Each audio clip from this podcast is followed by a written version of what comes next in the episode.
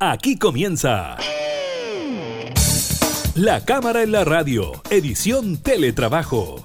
Una revisión de la agenda legislativa de las diputadas y diputados, con la conducción de la periodista Gabriela Núñez. Información, música y actualidad en La Cámara en la Radio, edición Teletrabajo, por Radio Cámara de Diputadas y Diputados de Chile.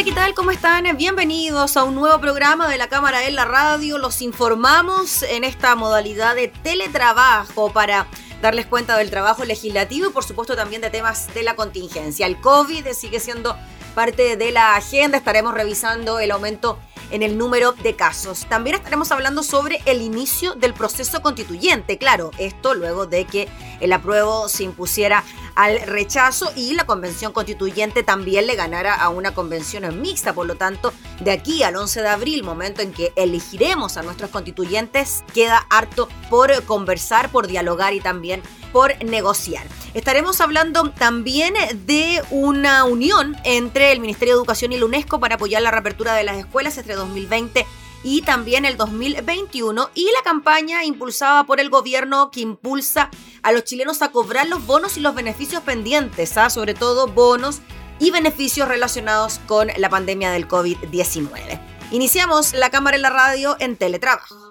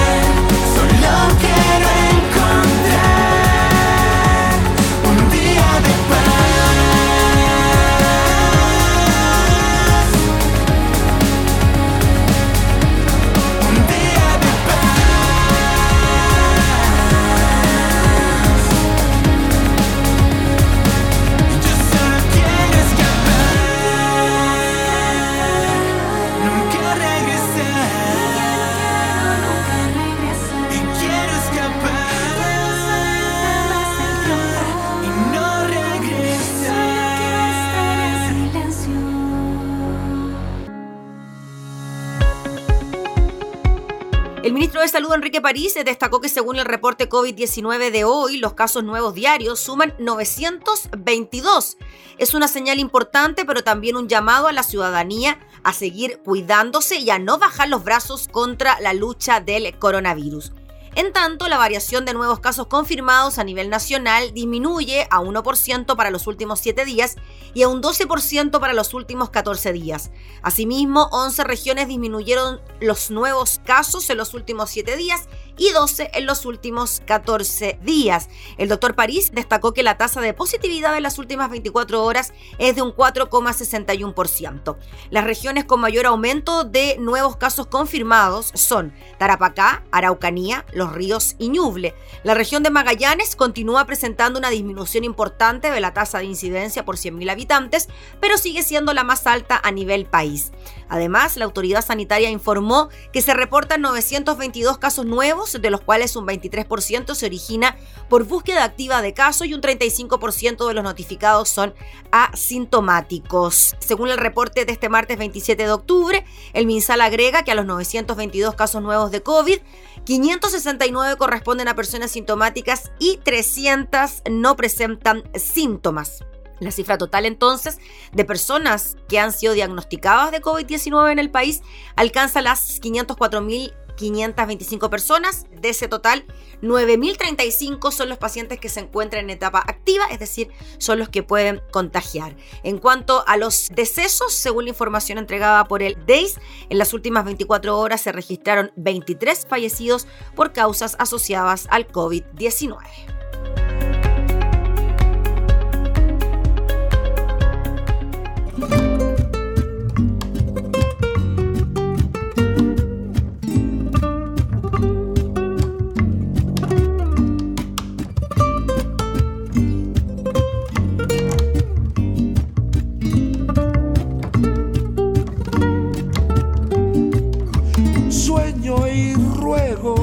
Ay besarte de nuevo, sí. Solo imploro, me perdonen los pueblos. Alto, fuerte, prodigio millonario fui. Era dueño, comían de mi mano.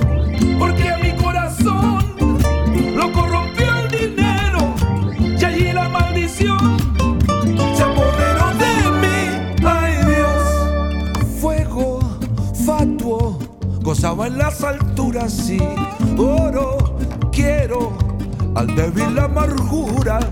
Subí hasta lo más alto y me he quedado solo por culpa del tesoro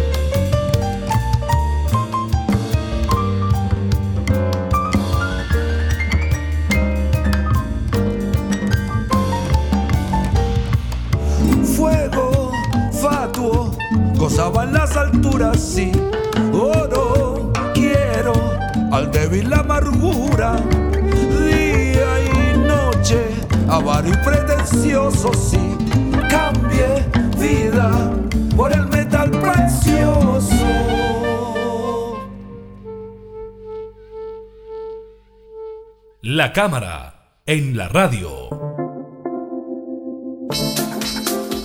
Tras el plebiscito del pasado fin de semana y el triunfo del apruebo y de la convención constituyente, se da por iniciado ya un proceso constituyente que el próximo 11 de abril va a tener eh, elecciones. ¿Para qué? Para elegir a quienes escribirán la constitución. Vamos a hablar eh, de estos temas relacionados con la constitución y el trabajo de la comisión con la diputada Camila Flores. Ella integra precisamente la comisión de constitución de la Cámara. ¿Cómo está, diputada? Muchas gracias por el contacto. Hola Gaby, gracias a ti, muy agradecida de la, de la oportunidad. Y bueno, efectivamente días bien intensos, han sido días, no, no hemos parado, pero, pero la verdad es que igual, a pesar de los resultados, con mucho ánimo y optimismo de lo que podemos ir generando también en, en todo el calendario eleccionario que se nos avecina. Eso, diputada, sobre eso queríamos hablar. Se inicia un proceso en el que se nos van a presentar distintas opciones como ciudadanos a la hora de poder optar por un representante en esta convención constituyente. ¿Cómo ve usted el inicio de este proceso? ¿Cómo ve los ánimos a la hora también de ponernos de acuerdo en temas como, bueno, ya está lo de la paridad de género, pero otros temas como escaños para los pueblos mapuches, qué pasa con los independientes, etcétera? A ver, primero, eh, efectivamente hay varios temas que están pendientes y, y, bueno, esto es porque se fue generando y legislando muy sobre la marcha, así como muy, digamos, eh, de manera eh, a ratos medio improvisada. Y efectivamente quedan varios elementos que tenemos que resolver y, y muy especialmente desde la Comisión de Constitución. Eh, nosotros, por ejemplo, en, en tema de, de, pueblos originarios ya tenemos una propuesta como renovación nacional respecto a, igual a, a los escaños para lo o que puedan presentarse, perdón, candidaturas independientes o en lista de independientes. Eso también nosotros lo, ya lo dejamos más o menos resuelto. Ahora, eh, en ese sentido, yo lo que espero es que estén todos estos temas a tiempo para que la gente y todos los que quieran postular o ser candidatos a constituyentes lo puedan hacer con todas las reglas del juego conocidas desde antemano, no que estemos sobre la marcha para ponerte un, un, ejemplo, lo que pasó con la figura del gobernador regional. Piensa tú que se vienen las elecciones, pero todavía no sabemos cuáles van a ser todas las atribuciones del gobernador regional. Y, a pesar de que esto se legisló hace, hace muchos años atrás, eh, cuando yo ni siquiera era diputada. Entonces, respecto, por ejemplo, de los pueblos originarios, nosotros creemos que tiene que haber un determinado número, ¿cierto?, de, escaños, pero representados en un padrón electoral exclusivo que sea compuesto y constituido, digamos, este padrón por personas, ¿cierto?, de origen eh, de nuestros pueblos originarios, o sea, que, que, que, ellos sean parte de un padrón distinto y que ellos sean finalmente quienes elijan, ¿cierto?, a estas personas, a quienes los vayan a representar y que de acuerdo a la cantidad del padrón, a la cantidad de votos, se vaya otorgando, ¿cierto?, determinados escaños eh, en, en lo que va a ser toda esta constituyente. Ahora, lo mismo respecto a los independientes, de hecho, yo presenté indicaciones con el diputado Pepe Out de la misma Comisión de Constitución, donde tratamos de bajar, por ejemplo, la, el número de requisitos de firma para que puedan los independientes, ya sea individualmente o en lista, a participar, porque había, quedado en primera instancia una cifra bastante elevada de cuántas firmas tenían que ellos contar. Uh -huh. Nosotros logramos bajarla, eh, como te digo, presentamos indicaciones y que fueron las que se refrendaron también en, en la sala. Entiendo, diputada, disculpe, con ese tema para que quede claro que los independientes van a tener la posibilidad de ir en una lista, ¿no? De congregarse cinco postulantes, mitad hombres, mitad mujeres, Exacto. y participar de la elección. Una pregunta sobre eso y en cuanto a las posibilidades de hacer campaña y los recursos para eso. Mm. Eh, si alguien va por un partido político, entendemos que el partido quizás va a poder entregar recursos para hacer esas campañas. Pero ¿qué pasa con estos independientes? ¿Van a haber recursos para que ellos puedan hacer campaña?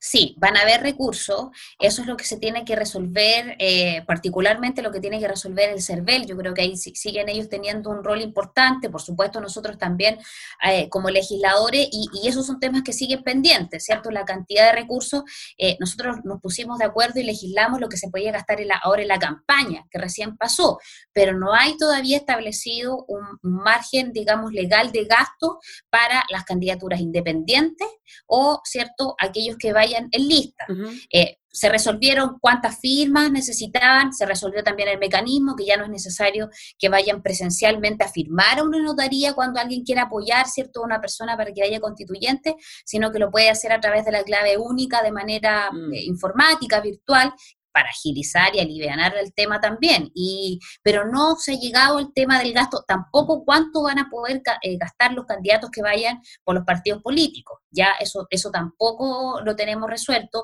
y son algunos de los tantos temas que tenemos que tratar de sacar lo antes posible para que cada persona que quiera ir de constituyente, como te digo, tenga las reglas claritas respecto de los recursos y respecto de todos los, los- los demás procedimientos con los que van a tener que cumplir. Imaginamos también que eso va a estar acompañado, diputada Camila Flores, de un reglamento. Me pregunto, por ejemplo, en la remuneración que tendrá un constituyente, si tendrá la posibilidad de tener asesores, se habla de que van a funcionar en el ex Congreso eh, en Santiago, una serie de aspectos también como administrativos que tienen que ver con el desarrollo del día a día, ¿no?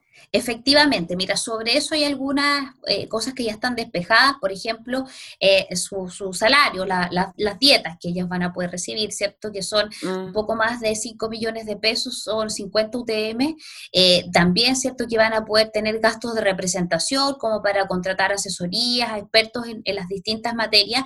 Respecto a la sede, todavía eso no está establecido, no Mm. está claro.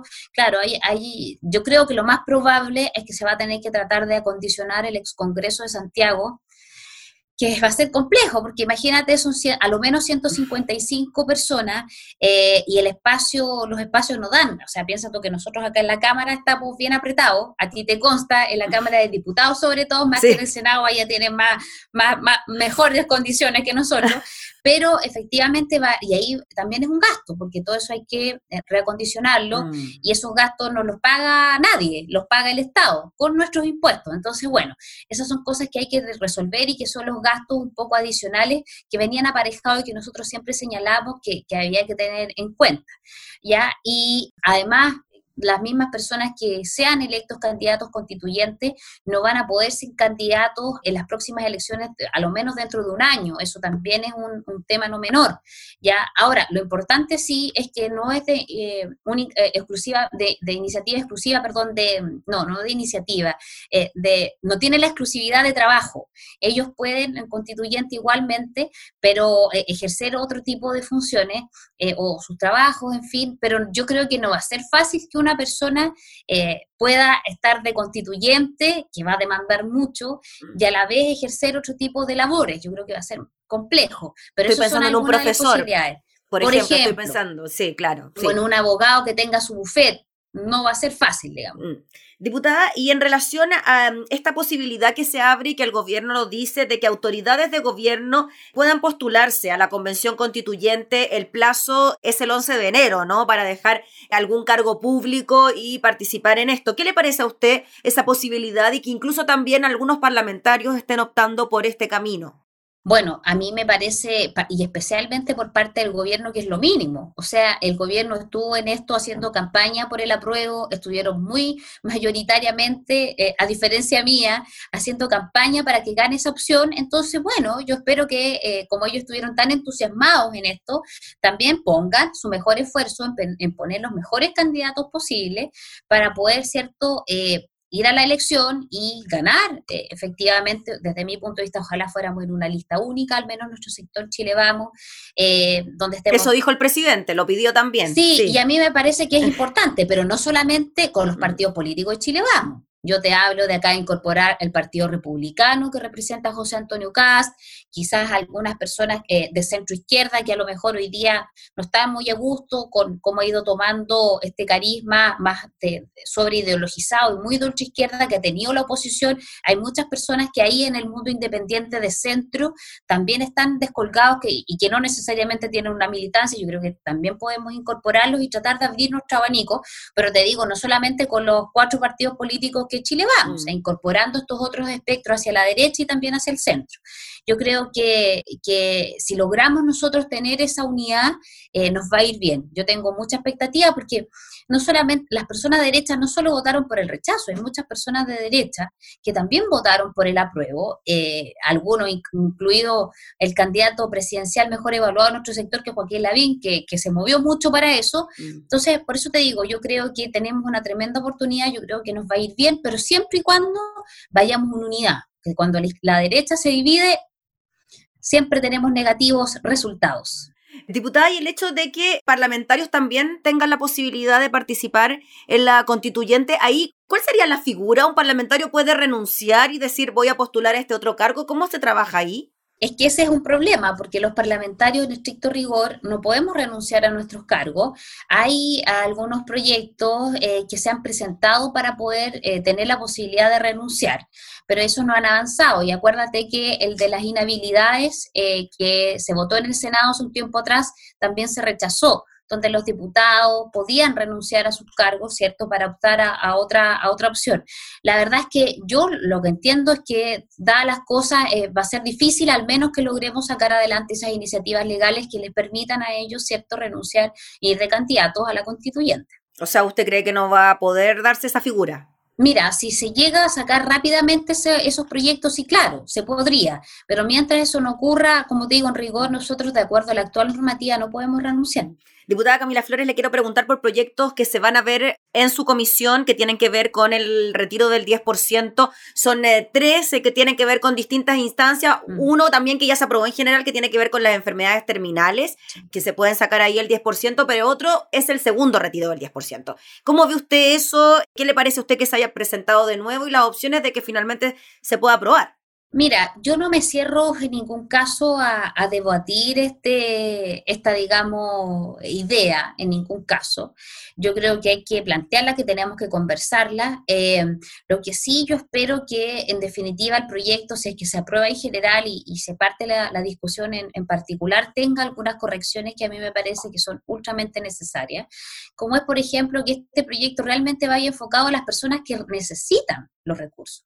¿Ya? Porque en el retiro pasado hubo personas que no necesitaban retirar de sus fondos de pensiones y lo hicieron igual, como por ejemplo varios colegas diputados que sacaron un porcentaje de sus fondos en las AFP y no, discúlpame, pero los diputados no necesitamos, no hemos tenido pérdida de trabajo, ni una mayor merma, en fin, y no necesitaban para nada sacarlo y lo hicieron igual. Entonces yo creo que hay algunos elementos que me parece que son, eh, que, que- que habría que ojalá perfeccionarlos, si no yo creo que no, me- no me parecería justo.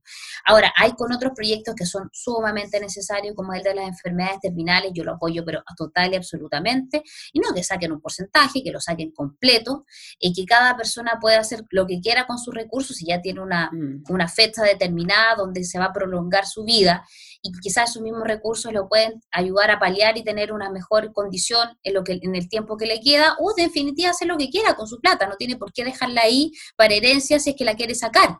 Yo en eso estoy absolutamente de acuerdo, así que yo espero que el gobierno, a diferencia de la vez pasada, ahora sí se involucre, porque la vez pasada el gobierno no se quiso involucrar y eh, imagínate que algunos votamos en contra, como yo, que voté en contra, porque, bueno, nos dijeron todos los efectos negativos que esto iba a generar, que, que tampoco fueron así.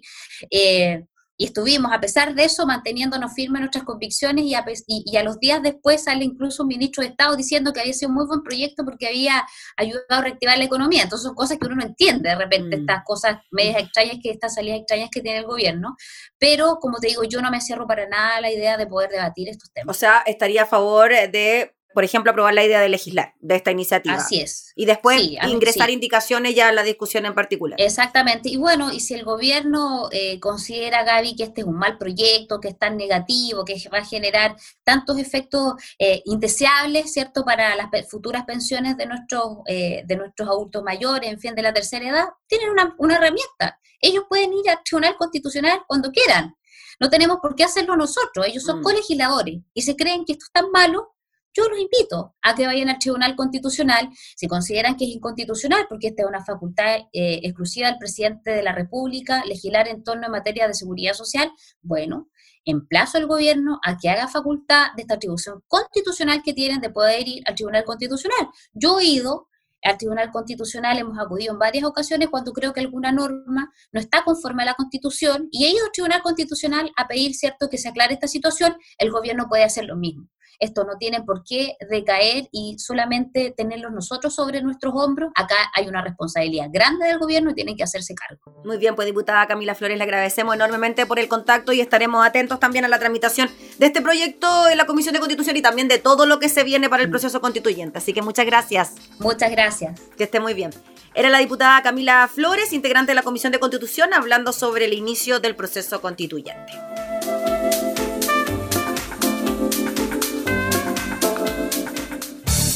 Estás escuchando La Cámara en la Radio, edición Teletrabajo. Con la conducción de la periodista Gabriela Núñez.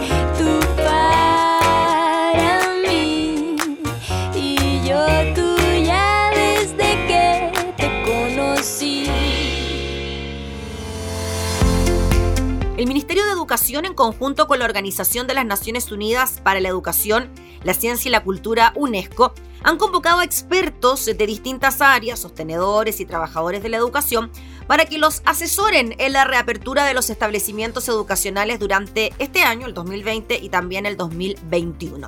Se trata del Consejo Asesor Abrir las Escuelas Paso a Paso, el cual tiene 19 miembros, incluyendo a los ministros de Educación y Salud, expertos de UNESCO y UNICEF, las directoras de Educación 2020 y de Acción Educar, también del Centro de Estudios Públicos CEP, expertos de la Universidad Católica y del CIAE de la Universidad de Chile, expertos en pediatría y epidemiología y también miembros del Consejo Asesor COVID-19. También integran el grupo de trabajo la alcaldesa de Peñalolén, Carolina Leitao, un representante de la Asociación de Municipios Rurales y otro de los servicios locales de educación. Si bien el Colegio de Profesores ha pedido en reiteradas ocasiones que se conforme una mesa de trabajo para abordar el tema, no hay representantes de esa agrupación en el Consejo Asesor. Sí participa la presidenta de la Agrupación Nacional de Profesores Rurales. Según señalan desde el Ministerio, el objetivo de este grupo de trabajo es orientar a las comunidades educativas para que realicen un proceso de apertura gradual, seguro y voluntario. Para eso sesionará una vez por semana y trabajará en cuatro ejes. Monitorear el retorno a clases presenciales y la información que se genera a partir de esto. Analizar el desarrollo del plan de retorno voluntario en los colegios que ya han abierto, rescatando experiencias, aprendizajes y buenas prácticas. Revisar la evidencia sobre el impacto de la interrupción prolongada de las clases presenciales en el desarrollo de los niños y dialogar, consultar y comunicar sobre las medidas propuestas y que se implementen para el retorno a las aulas. Hasta la fecha, 821 establecimientos educacionales han solicitado reabrir y retomar gradualmente las clases presenciales, de los cuales 216 ya lo han hecho. En paralelo, la Subsecretaría de Educación Parvularia trabajará junto a la JUNJI y la UNICEF para promover un retorno seguro de los niños a los jardines infantiles. La colaboración entre las instituciones se traducirá en el acompañamiento a distintos establecimientos que ya iniciaron el proceso de reapertura bajo el protocolo elaborado por la JUNJI y en un trabajo conjunto de preparación para los jardines que aún no comienzan. La idea es entregar confianza a las familias y también a la comunidad educativa. Hay que recordar, según informa el portal de EMOL, que más de 816 mil niños de entre 0 y 6 años asisten a la educación parvularia en el país, siendo los más afectados con el confinamiento aquellos de las familias más vulnerables.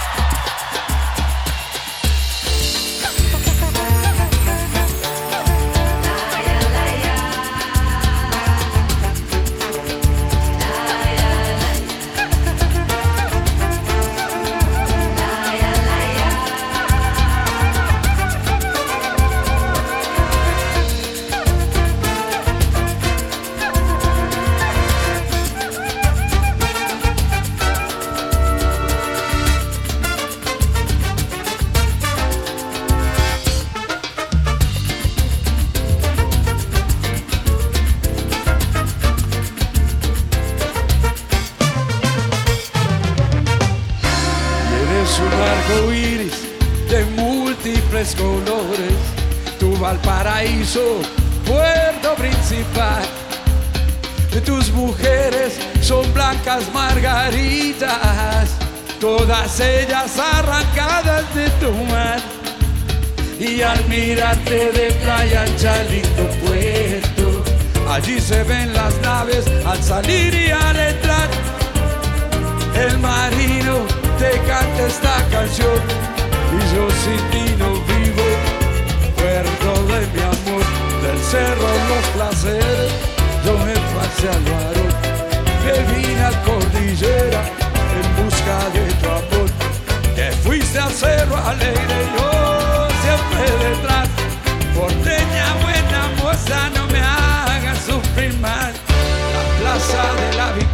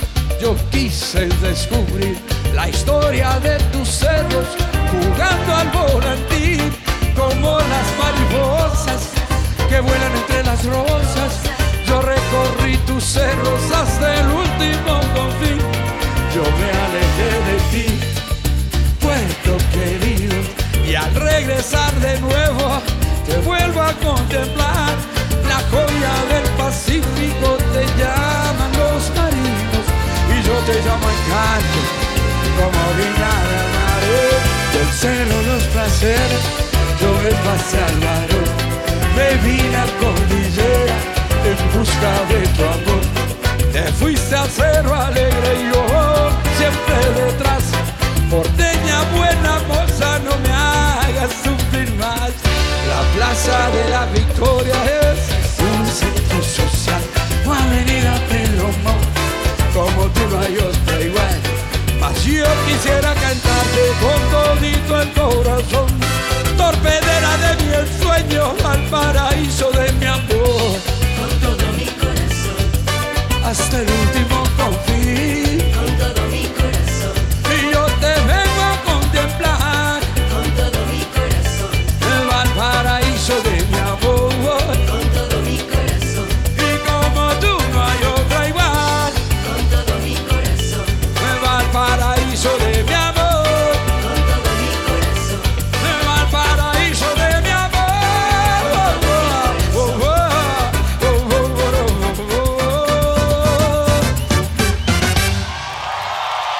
La cámara, en la radio.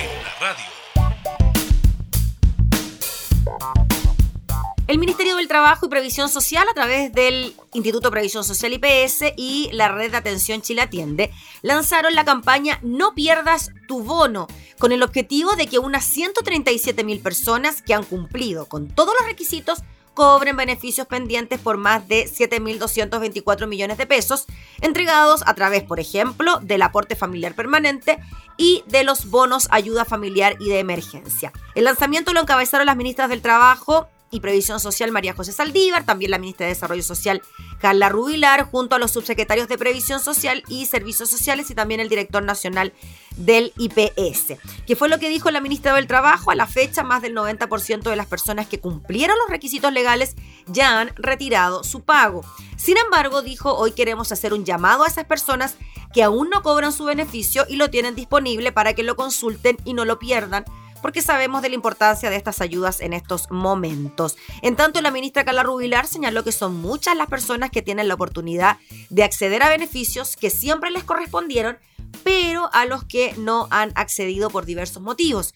Queremos que los beneficios del Estado lleguen correctamente a la población porque sabemos que son momentos difíciles y cualquier ayuda puede marcar la diferencia. Para facilitar las consultas que ya se pueden hacer en las páginas de www.aportefamiliar.cl, bonoayuda.cl y bonocovid.cl, se dispuso el sitio bonospendientes.cl, www.bonospendientes.cl, donde con solo el RUN y la fecha de nacimiento, las personas podrán saber si tienen uno de estos tres bonos pendientes de cobro y a partir del 6 de noviembre sabrán el lugar de cobro que se les asignará, explicó el subsecretario Pedro Pizarro.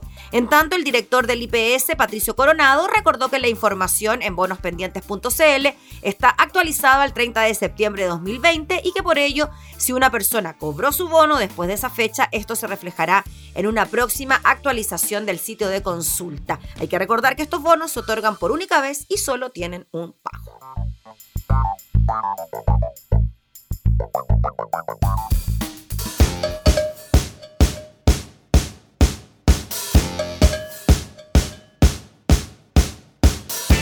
No quiero vestirme, me quiero Y me estoy cansando de la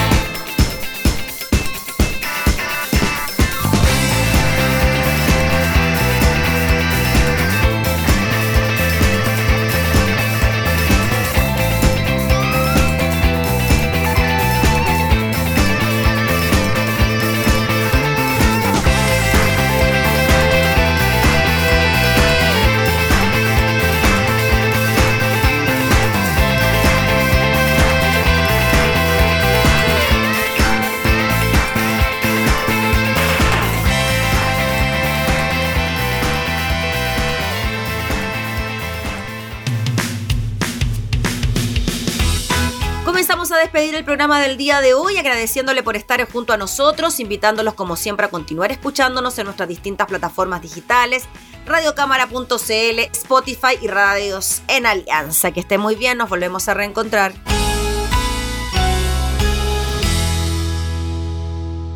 Hemos presentado La Cámara en la Radio, edición Teletrabajo. Una revisión de la agenda legislativa de las diputadas y diputados, con la conducción de la periodista Gabriela Núñez. Información, música y actualidad en La Cámara en la Radio, edición Teletrabajo. En Radio Cámara de Diputadas y Diputados de Chile. Hoy más que nunca, acercando las leyes.